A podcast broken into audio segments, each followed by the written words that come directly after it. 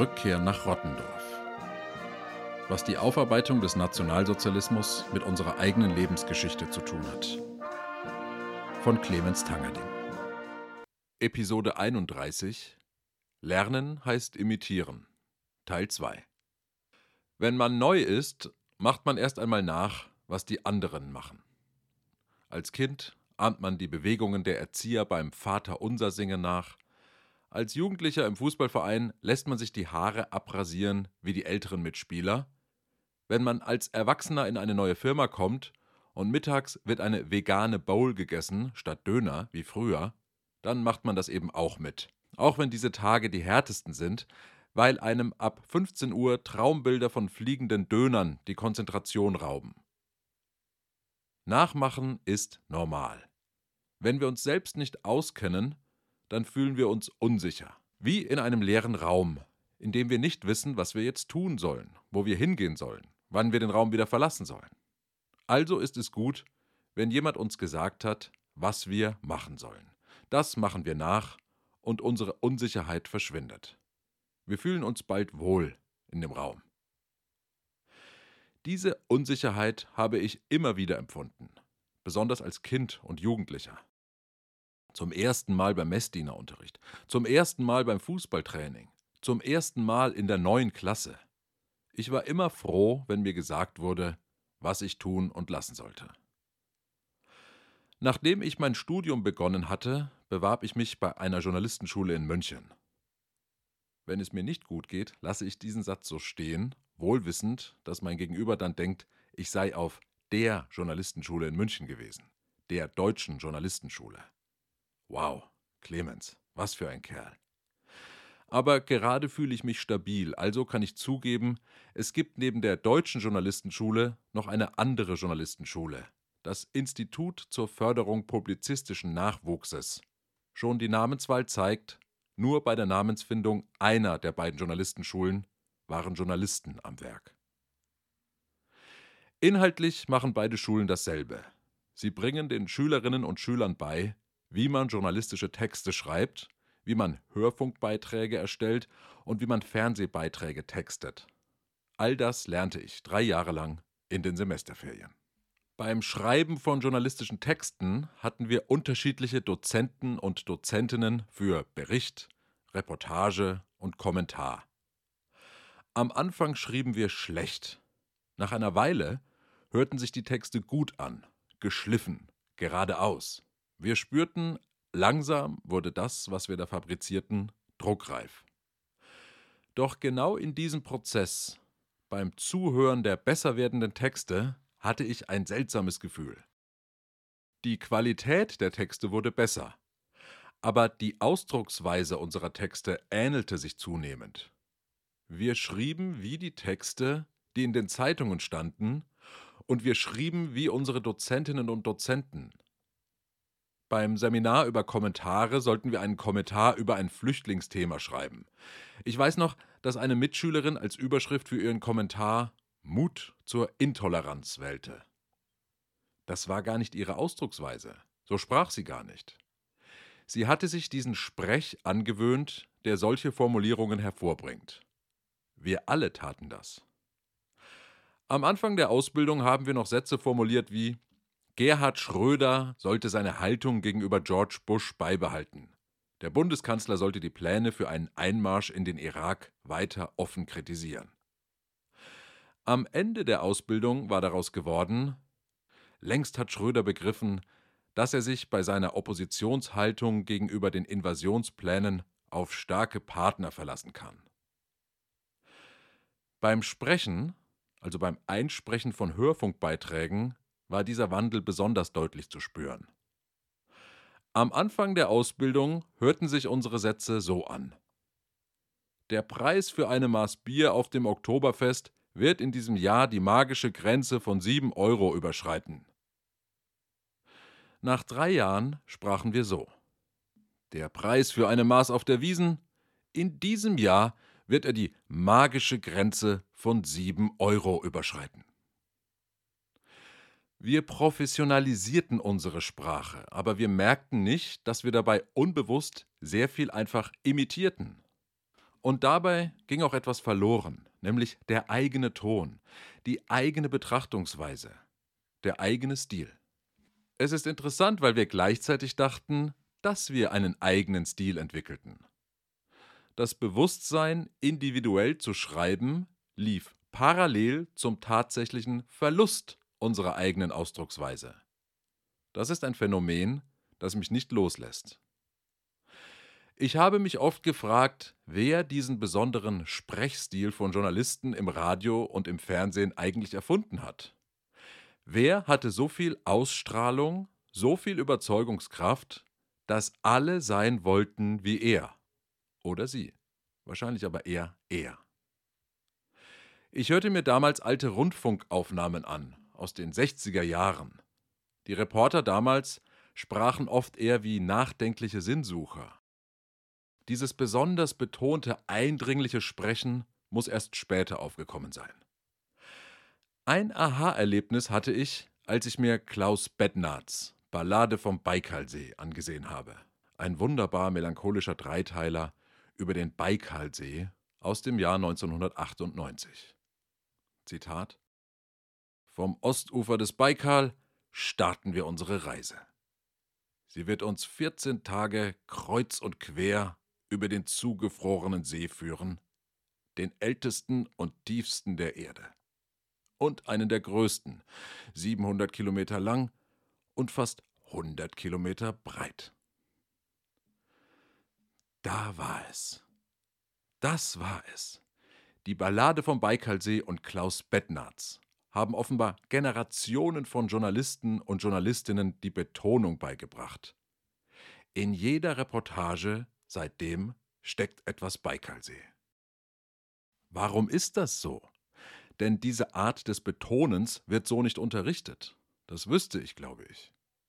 Wahrscheinlich verhält es sich eher so, dass junge Journalisten und Journalistinnen mitbekommen, wie die alten, erfahrenen, erfolgreichen Journalisten sprechen und das dann einfach nachahmen, ohne darüber nachzudenken. Erstaunlich finde ich das deswegen, weil diese Art des Betonens ja keine besondere Qualität darstellt. Auch wenn man eher normal sprechen würde, würde es sich gut anhören. Natürlich langsam, nur in Hauptsätzen, keine Adjektive und wie die Regeln alle lauten. Diese Regeln ergeben auch Sinn, denn sie erleichtern das Zuhören. Aber genau diese Art des Betonens ist kein Qualitätsmerkmal. Es ist eher ein Spleen, den sehr viele einfach nachmachen. Wahrscheinlich, weil es ein Gefühl von Sicherheit und Zugehörigkeit schafft. Und vielleicht, weil sie den eigenen kleinen Themen mehr Bedeutung verleihen. Dann liegt in der eigenen kleinen Reportage im Lokalsender etwas mehr Wichtigkeit, etwas mehr Baikalsee, etwas mehr Bettnarz. Diese besondere Art der Betonung gibt es übrigens nicht nur im Journalismus. Auch in der katholischen Kirche existiert eine Betonungsregel, an die sich alle Priester so streng halten müssen wie ein Mafiamitglied an die Omerta, an das Gesetz des Schweigens. Ich nenne sie die Drei-Wörter-Regel. Jeder Priester hält sich an diese Regel. Der Pfarrer von St. Bonifatius in Bad Bodenteich, die zur Pfarrgemeinde zum göttlichen Erlöser in Uelzen gehört, Dekanat Lüneburg im Bistum Hildesheim, Ebenso wie der Pfarrer von St. Pankratius Dossenheim, die zusammen mit St. Michael Altenbach und Mariä Himmelfahrt Schriesheim die katholische Kirchengemeinde Schriesheim-Dossenbach bilden, in der Seelsorgeeinheit Schriesheim-Altenbach-Dossenheim im Erzbistum Freiburg, Dekanat Heidelberg-Weinheim. Die Drei-Wörter-Regel bedeutet, dass man vor den letzten drei Wörtern eines Satzes eine Pause einzulegen hat und die drei Wörter dann abgesetzt betont.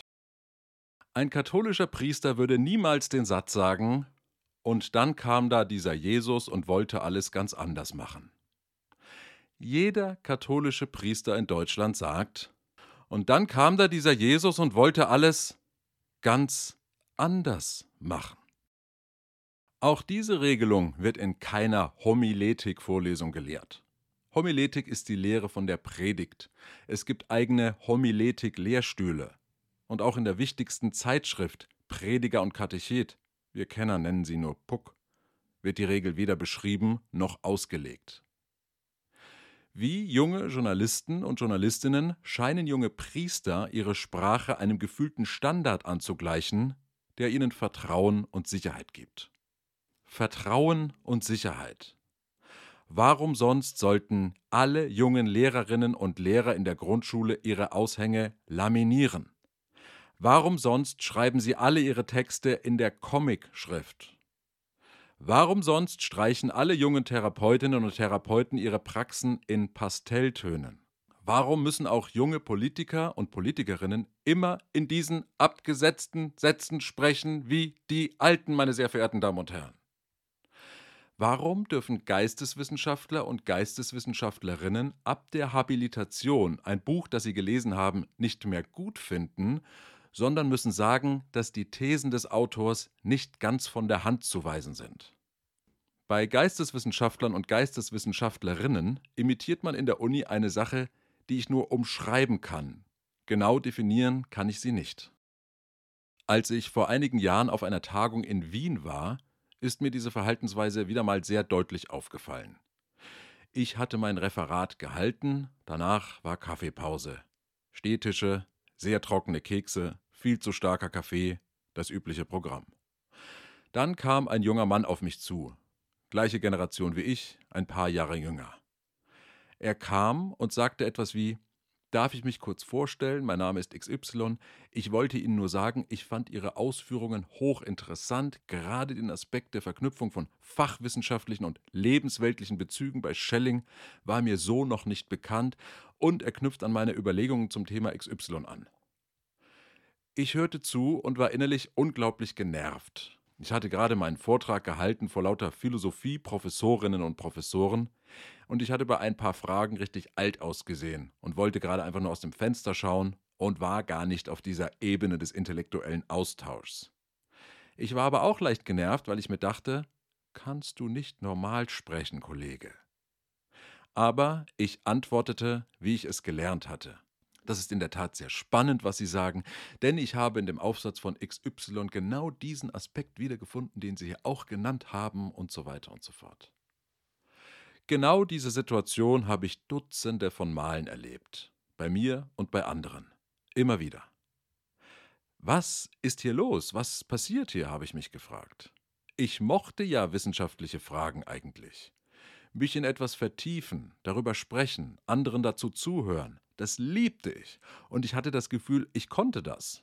Reflexion, Komplexität, Erfassen von Sachverhalten, das hatte ich eigentlich als Stärke abgespeichert. Warum nervten mich diese Gespräche so oft?